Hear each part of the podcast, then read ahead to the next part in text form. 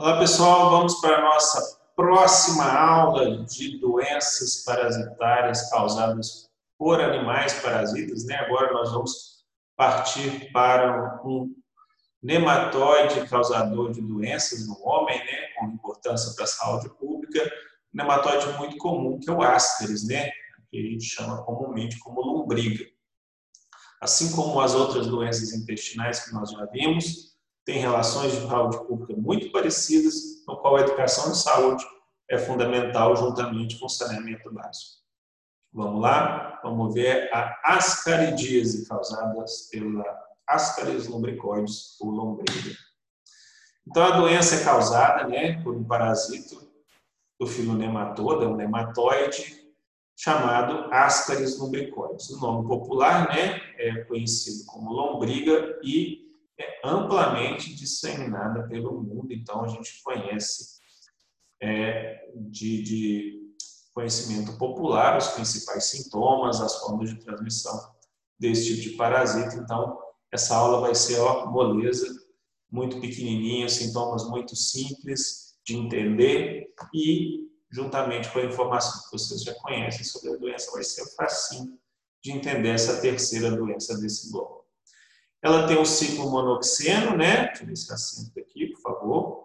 Então, ela ocorre exclusivamente num único hospedeiro e no qual esse único hospedeiro é o homem. Então, é uma doença do homem que ocorre exclusivamente no homem. Existe uma espécie de, de ascaris, que é ascaris sum, que ocorre em suínos.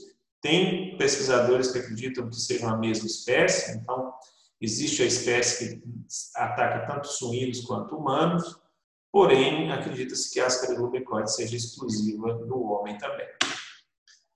É, existem sete fases morfológicas, sendo que, na verdade, a gente pode resumir em três. Então, a gente tem os ovos, as larvas e o verme adulto.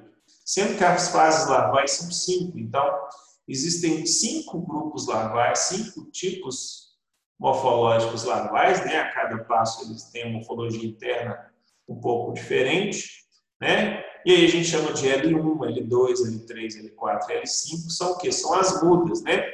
Lembrando que os nematóides perdem esses segmentos, então toda vez que ele faz é que diz, então a gente tem a mudança de uma fase larval para outra.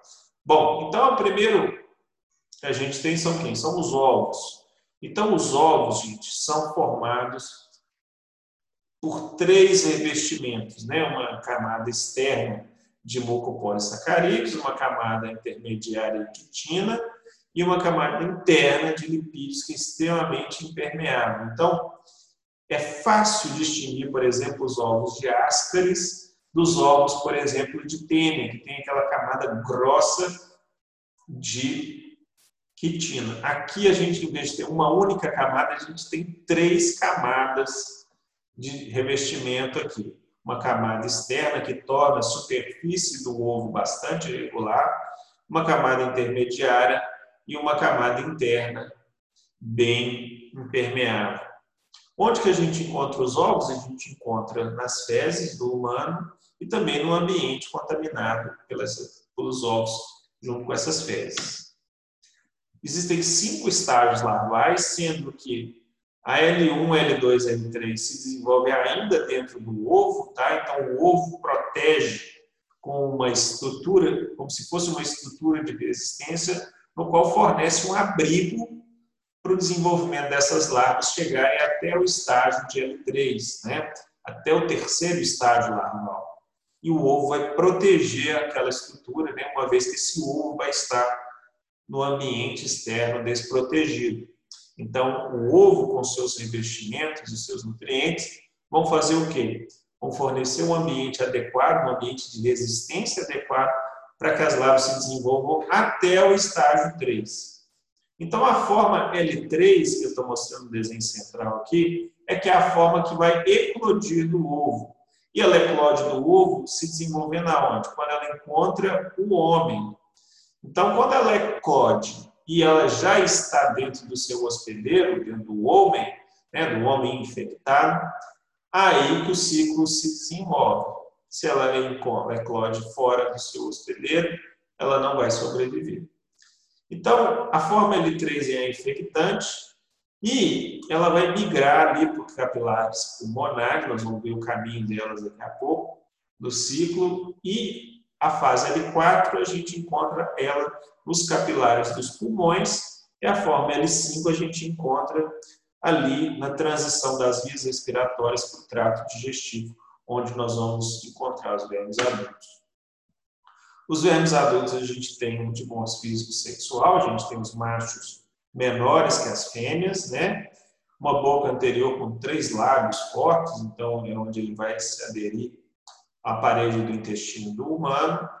E o macho tem uma estrutura importante de, de, de diferenciação do macho da fêmea, que é a extremidade posterior, o rabinho, ela é curvada, o macho tem um rabinho curvado, que eu mostro no desenho aqui, virado para o ventre do corpo. Já as fêmeas são maiores, mais robustas que os machos, e a região posterior é reta. Então a fêmea tem a ponta afilada, enquanto o macho tem o rabo curvadinho. Onde que a gente encontra machos e fêmeas? No tubo digestivo do homem. Ok? Então o ciclo é muito simples. O homem se infecta quando ele ingere o quê? os ovos que foram lançados no ambiente pelas fezes de outra pessoa que estava infectada. Lá dentro, se já estiver pronta a forma L3, essa forma L3 vai eclodir aonde? Dentro do tubo digestivo da pessoa, essa larva vai atravessar a parede do tubo digestivo e atingir o sistema porta-hepático. Dali ele migra para os pulmões e quando ele chega nos alvéolos pulmonares ali, eles recebem o estímulo para se transformar na forma L4. A forma L4 é aquela que é capaz de quê? De passar pelas vias respiratórias ali, né? E já nas vias respiratórias ela passa ao estágio de L5. E essa forma L5 vai viajar pelo trato respiratório, né? viajando ali pelo núcleo da traqueia, passando pelo, pela, pela região aqui que comunica o sistema digestivo com o trato respiratório e vai chegar ao trato digestivo. Passando pelo trato digestivo, elas vão colonizar o que? O intestino delgado, já se transformando em quê? Em machos e fêmeas adultos. Lá o que, que vai acontecer? Eles vão se aderir à parede do intestino delgado e vão se reproduzir. As fêmeas então vão liberar os ovos nas fezes e esses ovos fertilizados e também ovos não fertilizados vão ser o que? Liberados no ambiente para que no ambiente se faça o desenvolvimento das formas L1 para L2, L2 para L3 e caso a pessoa ingira, faça a ingestão de água e alimentos contaminados com esses ovos com larvas em L3, vai reiniciar o ciclo de uma nova pessoa. Então, a pessoa se infecta quando ela ingere ovos contendo larvas já na fase L3 infectante. Como que ela vai ingerir esses ovos? Através de água contaminada, alimentos contaminados e também há casos onde há o contato é, oral sublingual, que é aquela deposição de fezes ali, ó, debaixo das unhas, muito comum em crianças, tá? Então, pessoas que têm problemas de hábitos de saúde, crianças, idosos, né, que não tem tanto controle assim, o que, que acontece? Acabam se auto acabam é, se auto-infectando. Tá?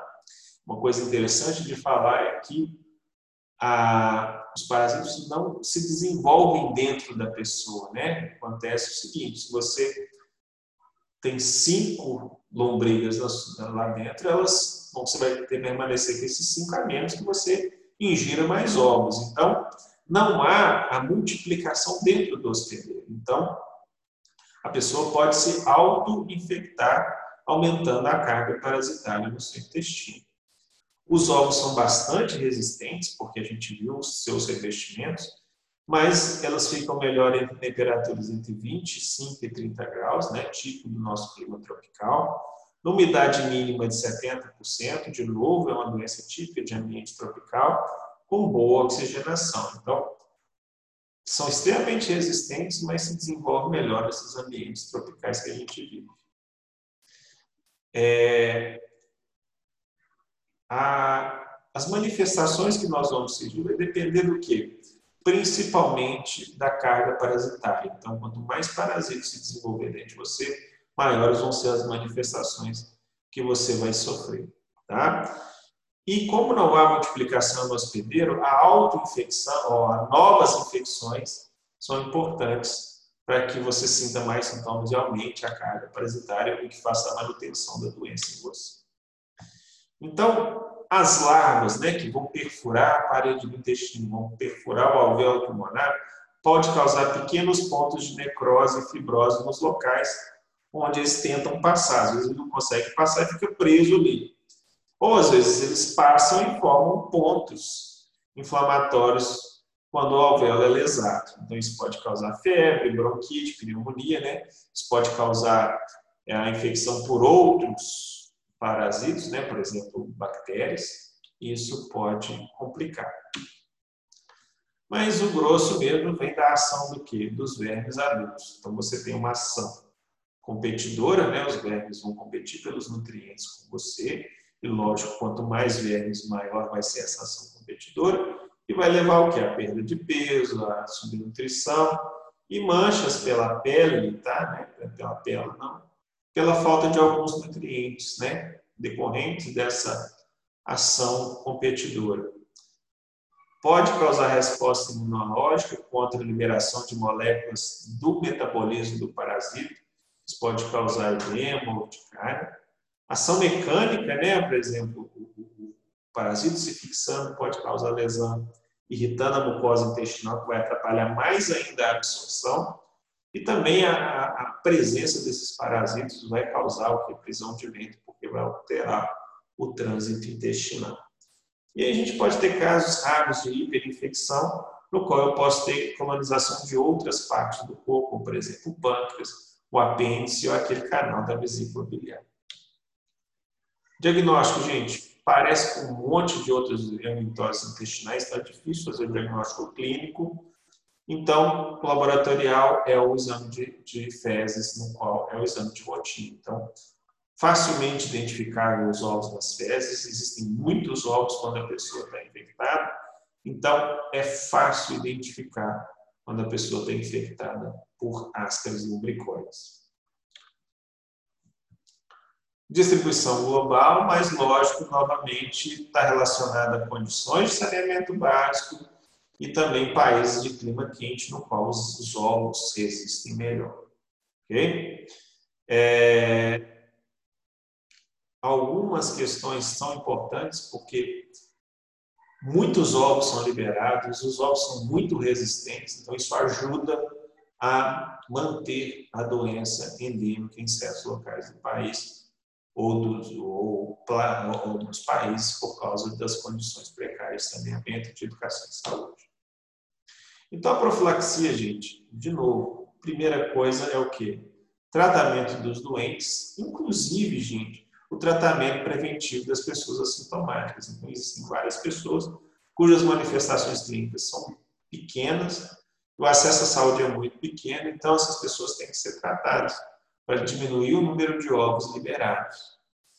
Educação em saúde é fundamental para as pessoas, pelo menos, saberem que podem estar sob risco de contaminação. Se as pessoas, quando sentem sintomas, têm uma suspeita do que é. Né? Por quê? Porque o tratamento é muito simples, as drogas são muito eficientes. Então, é importante a pessoa ser diagnosticada e tratada rapidamente.